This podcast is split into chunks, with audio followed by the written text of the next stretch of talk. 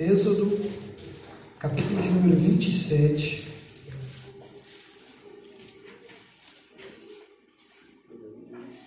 Nós leremos a partir, na verdade, nós leremos o versículo 20. Êxodo 27, versículo 20.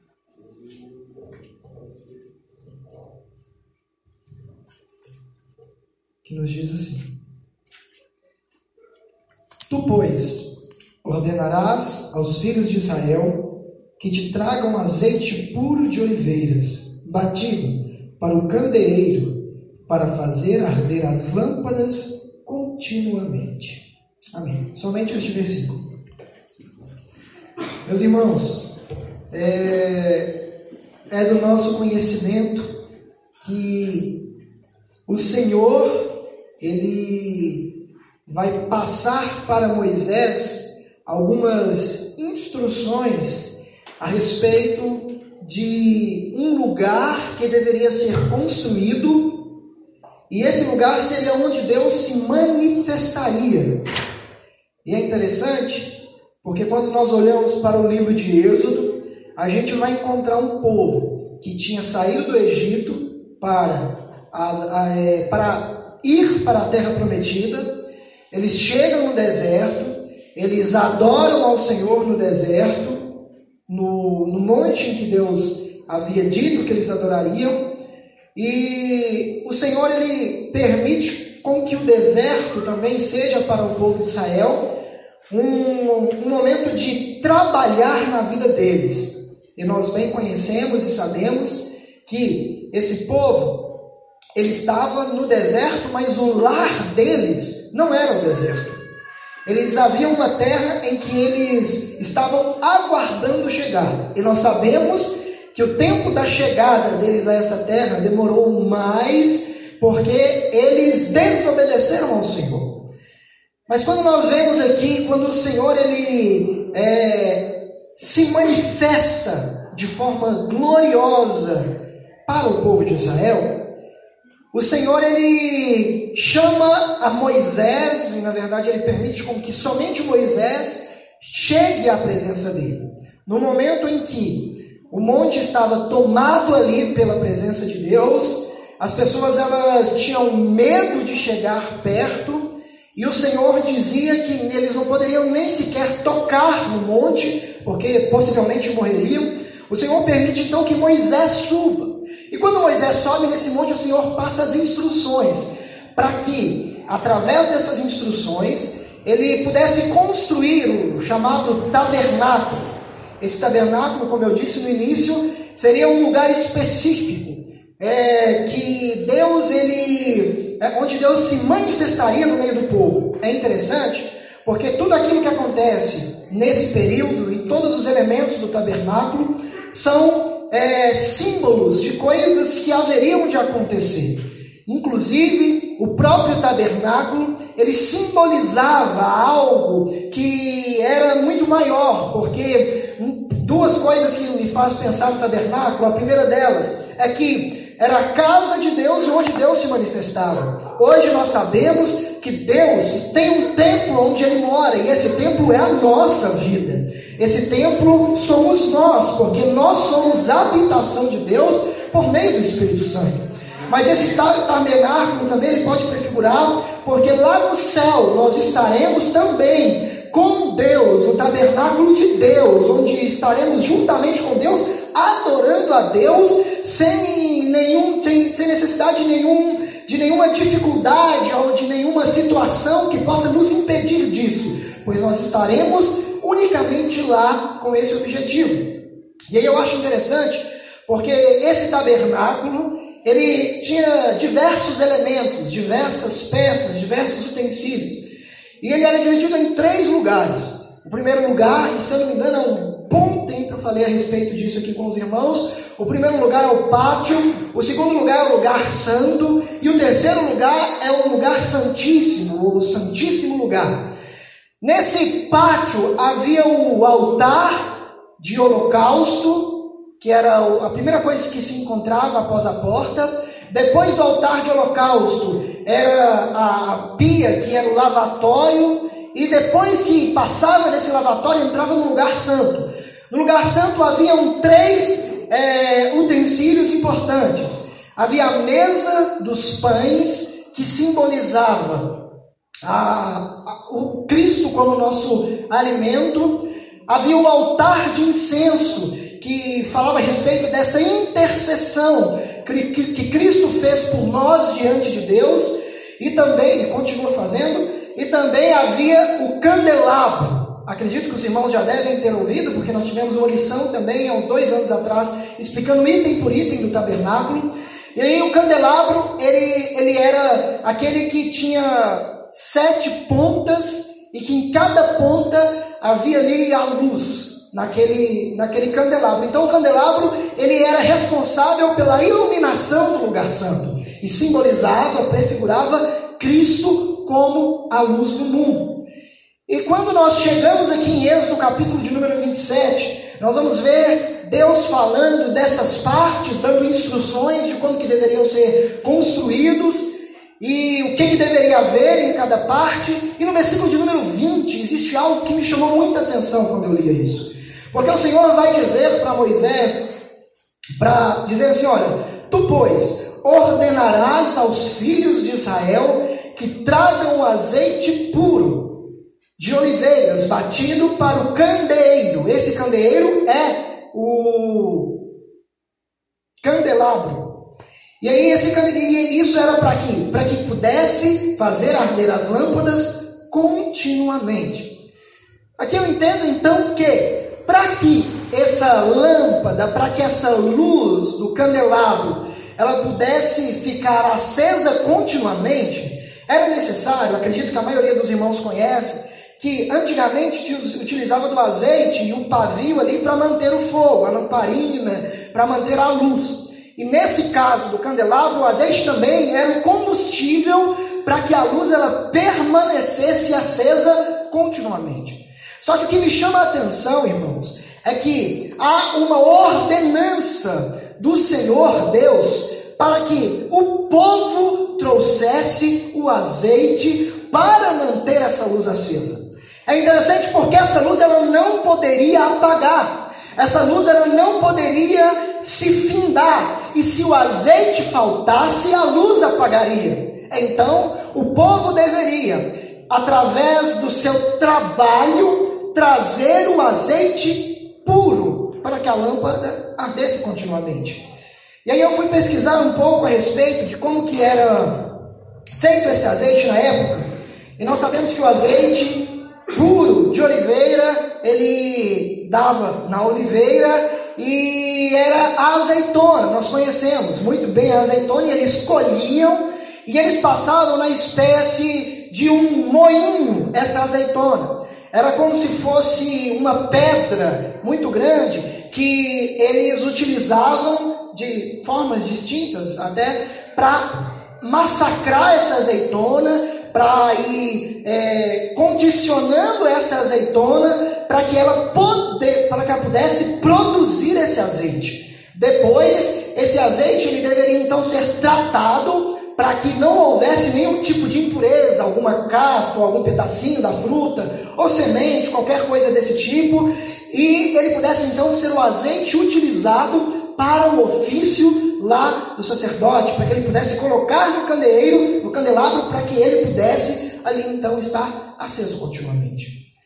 E quando eu leio isso, irmãos, é, eu consigo aprender algo extremamente importante. E a primeira coisa que eu entendo quando eu leio isso é que nós vamos ver através das Sagradas Escrituras que o azeite ele tem um símbolo muito importante. Nós vamos ver que o azeite ele é utilizado para curar feridas, nós vamos ver que o azeite era utilizado na culinária, nós vamos ver que o azeite era utilizado para ungir pessoas, para ungir reis, nós vamos ver isso acontecendo com o rei Davi, com é, o, o, rei que veio antes dele, Saul, e com outras pessoas específicas em que Deus ele, ele unge, é, manda os profetas ungirem essas pessoas, mas nós vamos ver que esse azeite ele tem um símbolo importante. E o azeite ele representa o Espírito Santo nas Sagradas Escrituras. E aqui eu acho algo extremamente importante, porque o Espírito Santo é aquele que unge também e separa alguém para algo específico na obra dele. O Espírito Santo é aquele que passa azeite nas nossas feridas, porque ele é o nosso consolador e cura a nossa alma. O Espírito Santo, então, ele é esse azeite que faz mantém a luz acesa, a luz de Cristo acesa em nossas vidas. E quando nós entendemos, irmãos, que nós somos o templo do Senhor, nós vamos entender que nós também precisamos de manter a luz acesa em nossa vida. Mas para que possamos manter a luz acesa, é indispensável a presença do Espírito Santo. Nós vamos entender e saber que o Espírito Santo, ele é o outro consolador, da mesma qualidade, categoria, características que Cristo tem mesmo poder o Espírito Santo também tem. E quando o Espírito Santo ele vem a essa terra, ele passa a habitar dentro da gente e nós como habitação dele, quando ele habita em nós, ele permite com que essa luz na nossa vida ela permaneça acesa. Qualquer momento, irmãos, em que nós nos distanciarmos do Espírito Santo, nós estaremos perdendo o brilho dele nas nossas vidas. Nós estaremos perdendo o, a luz que Cristo nos ilumina, nós estaremos completamente distanciados de Deus, porque o Espírito Santo é o nosso selo, a nossa garantia de que nós somos propriedade particular dele, que nós somos habitação dele e um dia estaremos com ele. Então a presença do Espírito Santo na vida do crente é algo fundamental e essencial. Sem a presença do Espírito Santo, nada nós somos e nada nós podemos fazer. Só que quando eu olho também para o tabernáculo e olho para a nação de Israel e essa situação em que era necessário essa, é, essa atitude do povo, eu consigo perceber também que nós podemos considerar a casa do Senhor, não quatro paredes, mas é, quando nós nos reunimos, nós também somos congregação do Senhor. Nós somos congregação santa do Senhor. E da mesma forma com que o povo se reunia lá no templo para adorar, nós nos reunimos aqui também para adorar. E quando nós falamos disso, e quando eu lembro disso, eu também entendo que é necessário, quando nós nos reunimos, que a presença do Espírito Santo esteja no nosso meio. É indispensável. Muitas vezes, irmãos, nós viemos para o culto e às vezes a gente assiste alguém cantando, a gente assiste alguém pregando, mas a gente não compreende a grandeza que é essa reunião. A gente não compreende a grandeza do que está escrito quando Jesus fala que onde estiverem dois ou três reunidos, Ele estaria presente no meio, no centro. Então, quando nós nos reunimos, Jesus Cristo se faz presente pela pessoa do Espírito Santo. E quando nós compreendemos isso, nós vamos, nós, nós viemos para a casa do Senhor com um outro objetivo. É por isso que às vezes a gente entra na casa do Senhor e às vezes nós estamos preocupados, angustiados, entristecidos, mas quando nós sentimos a presença dEle, nós saímos aqui como se tudo aquilo que tivesse lá fora nos preocupando quase não existisse mais, porque saímos aqui confiados de que o Deus que pode todas as coisas está sobre as nossas vidas, porque quando nós chegamos aqui, o azeite que é o Espírito Santo foi derramado sobre nós, curou as nossas feridas, renovou as nossas forças, restaurou a nossa vida e nos deu ânimo para prosseguir e vencer é por isso também que crente não pode ficar sem congregar. É por isso que crente tem que vir ao templo, porque é no templo em que nós compartilhamos experiências. É no tempo que nós, no templo que nós estamos juntos e Deus se manifesta na nossa vida, no nosso meio. Ele fala conosco através de alguém e através dessa palavra, através daquele louvor, nós sentimos algo diferente em nós e somos ali tocados por esse Espírito Santo. A presença do Espírito Santo é fundamental para o culto. Sem o Espírito Santo não tem culto, é somente reunião. É indispensável. É por isso que quando nós viermos à igreja, nós não podemos nos conformar a sair daqui sem sentir a presença dele. Nós não podemos nos conformar a entrar e sair da mesma forma, porque ele está no nosso meio.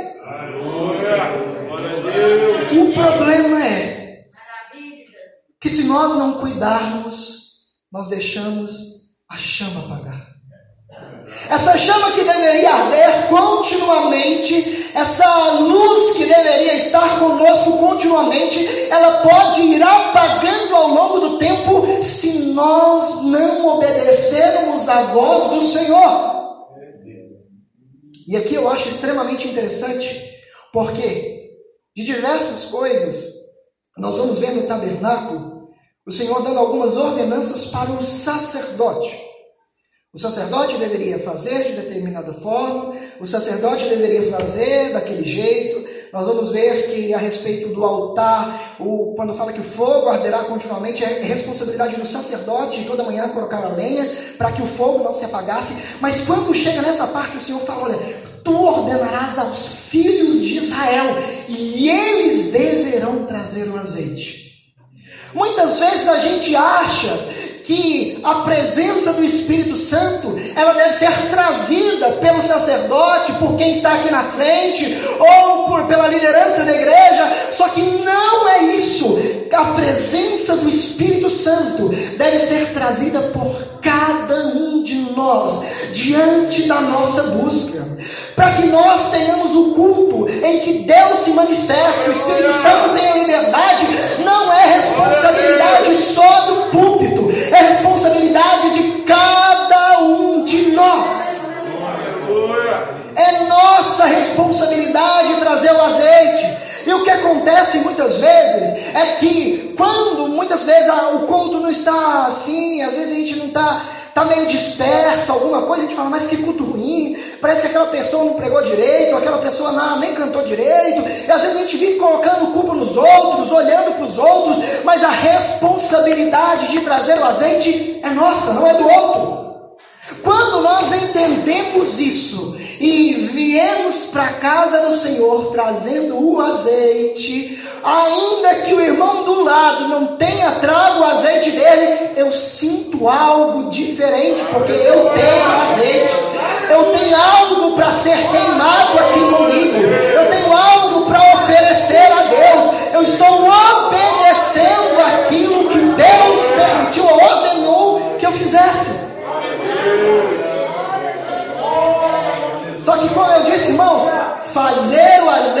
não é fácil.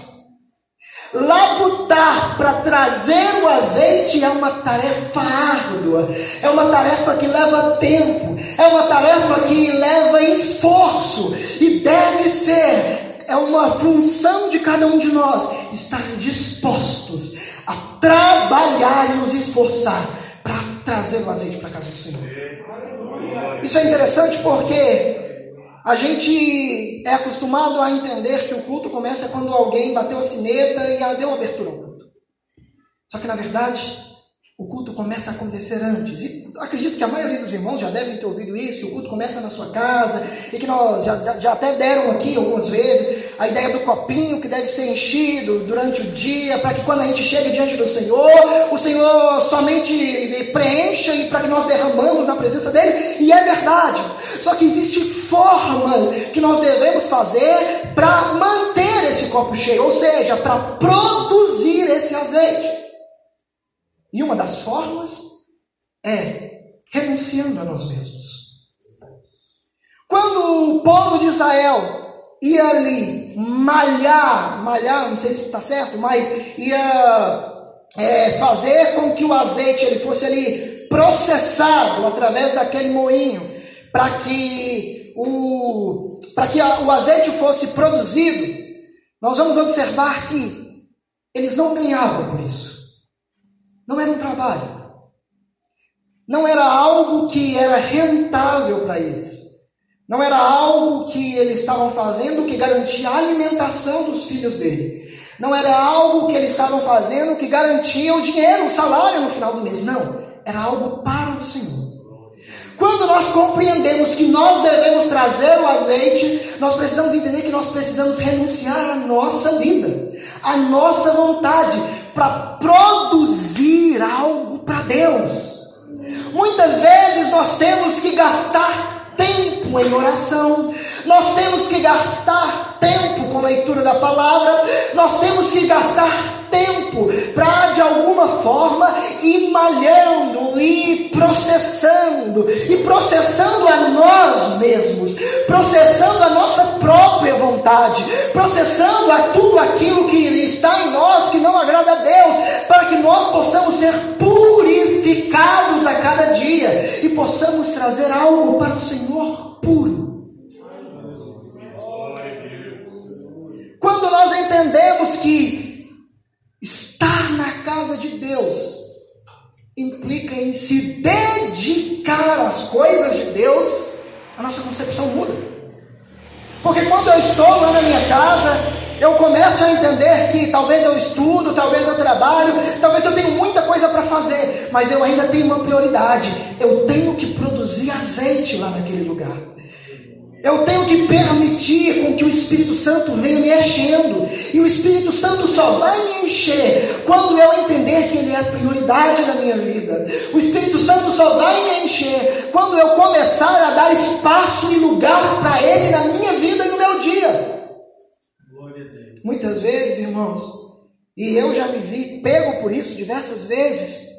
Às vezes a gente faz tanta coisa, mas tanta coisa, e quando a gente percebe, a gente deixou o mais importante de lado.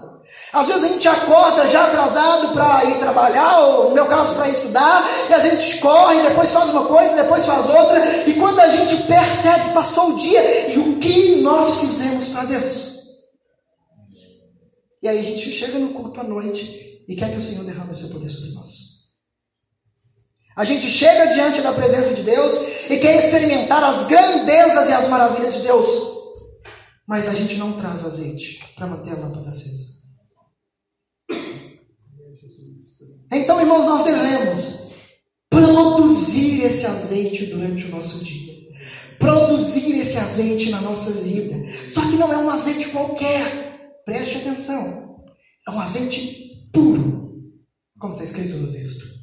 Esse azeite não pode ser misturado com outros óleos. Esse azeite não pode ser misturado com outras coisas. Esse azeite não pode ser é, conter restos e resquícios de algo que nós já ali processamos. Não. Tem que ser um azeite puro. E aqui eu consigo perceber um princípio fundamental que é para que nós possamos sentir a presença de Deus. Temos também que ser puros. Nós só temos o azeite puro, que é o Espírito Santo, sobre nós, se puro nós estivermos para recebê-lo. Porque se nós estivermos cheios de misturas nas nossas vidas, se nós estivermos cheios de outras coisinhas que às vezes sujam a nossa vida, nós não teremos azeite em nós, não estaremos produzindo esse azeite, buscando, chamando essa presença do Espírito Santo para a nossa vida.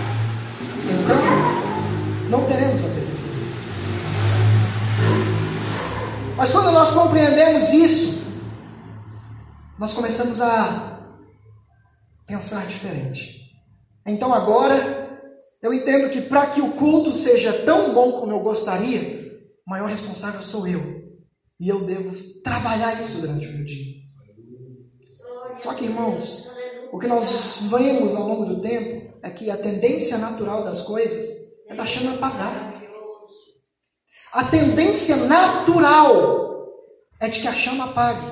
E aqui é interessante porque eu gosto muito do texto de 1 Samuel, capítulo de número 3. Quando o Senhor ele vai chamar Samuel, existe um detalhe no texto que é extremamente interessante, porque diz assim: olha aqui, antes que a lâmpada de Deus se apagasse a lâmpada que estava no templo do Senhor, antes que ela se apagasse, Deus chama Samuel. Aqui eu consigo entender que ao longo do tempo, quando o tempo foi passando, o Senhor deu essa ordenança aqui em Êxodo, mas ao longo do tempo, o povo já estava lá na terra prometida, o Senhor já, o povo já tinha lá tido um rei que ainda não tinha tido o primeiro rei, estava ali sobre o período dos juízes, o Senhor então, ele havia então ali o sacerdote, o Senhor decide chamar Samuel por algo específico. Por quê? Porque o sacerdote ali, como nós estudamos no culto de doutrina recente, ele estava cego, não somente fisicamente, mas espiritualmente. E ele ali estava, não estava fazendo o ofício, aquilo que ele deveria fazer de forma correta, pois ele estava deixando os filhos dele desrespeitarem o templo do Senhor. Mas também não eram só os filhos, o povo também. E é interessante porque havia uma falta de cuidado de Eli em que o azeite estivesse ali e a lâmpada tivesse acesa, como também uma falta de desejo do povo de manter, porque se a lâmpada estava apagando, o povo tinha deixado de trazer azeite, o povo tinha deixado de trazer aquele combustível para manter a luz acesa. Então o povo estava em colapso. Quando a luz está apagando, irmãos, algumas coisas começam a entrar na vida do povo. Quando a lâmpada quando a luz está apagando é porque o povo já começou a ficar distante de Deus. O povo já começou a praticar coisas que Deus abomina. E é por isso que o povo não se preocupa mais. Para o povo não está nem aí se a lupa, se a lâmpada do templo está funcionando ou não. Para o povo que não tem compromisso com Deus, não importa se veio da igreja e sentiu a presença de Deus ou não. Não importa aquilo que Deus quer ou deixou de querer. Não importa se Deus está exigindo santidade e ele está vivendo, às vezes, dentro do templo, vivendo uma vida de pecado, porque ele perdeu o temor completo a Deus. Mas isso é porque ele já está longe de Deus. E a lâmpada da vida dele provavelmente já apagou. É um problema quando nós começamos a perceber que culto após culto, a gente percebe Deus se manifestando menos. E quando isso começa a acontecer, a gente precisa de entender: a lâmpada está apagando. E nós não podemos deixá-la apagar. Nós não podemos deixar a presença do Espírito Santo ir embora do nosso meio. Nós não podemos nos conformar em deixar a presença do Espírito Santo sair. Nós não podemos nos conformar em vir aqui e ficar de qualquer forma, ou vir aqui por vir. E é interessante porque eu gosto também de Paulo quando ele vai escrever em 1 Tessalonicenses capítulo 5, versículo 19, ele vai dizer assim: Não extingais o Espírito, ou não apagueis o Espírito.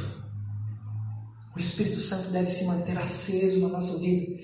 Mas para que ele possa se manter aceso na nossa vida, é dever nosso não expulsá-lo da nossa vida. É dever nosso buscá-lo para a nossa vida. É dever nosso clamar: Espírito Santo, venha sobre mim. Espírito Santo, eu quero te sentir. Espírito Santo, não permita que eu passe o meu dia sem ter tido contato com o Senhor, sem ter tido o privilégio de sentir a tua presença. Às vezes eu não preciso de estar dentro do templo para sentir a presença de Deus. Eu não preciso de estar aqui dentro para ser renovado, não. Eu posso sentir a presença de Deus lá na minha casa, lá às vezes ouvindo alguma coisa dentro do ônibus indo para o trabalho, às vezes lá no meu trabalho, quando eu tiro uns cinco minutos e vou no banheiro orar ao Senhor, eu sinto a presença dele sobre a minha vida.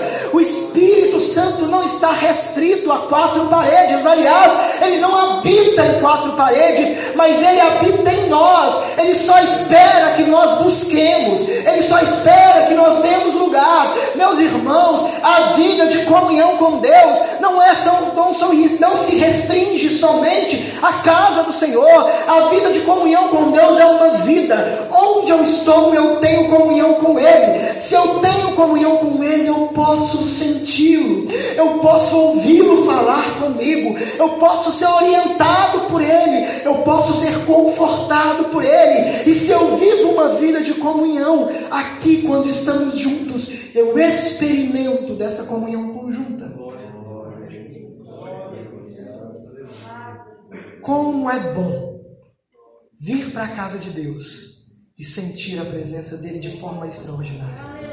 Como é bom nós vir aqui para algum culto e quando alguém louva o Senhor, ainda que eu não esteja louvando, ainda que não seja o meu conjunto, eu entendo que é o louvor que chega ao trono de Deus. E ao chegar ao trono de Deus, Deus se manifesta no nosso meio e eu sinto Ele me tocar. Como os adolescentes cantaram hoje, quando eles falam que sentem, que sentiam Deus tocar na vida deles. Quando nós louvamos ao Senhor, quando nós ouvimos alguém louvar o Senhor, é isso que deve acontecer. Devemos ouvir, sentir Deus tocar nas nossas vidas. O que você veio oferecer ao Senhor? O que você tem vindo oferecer ao Senhor?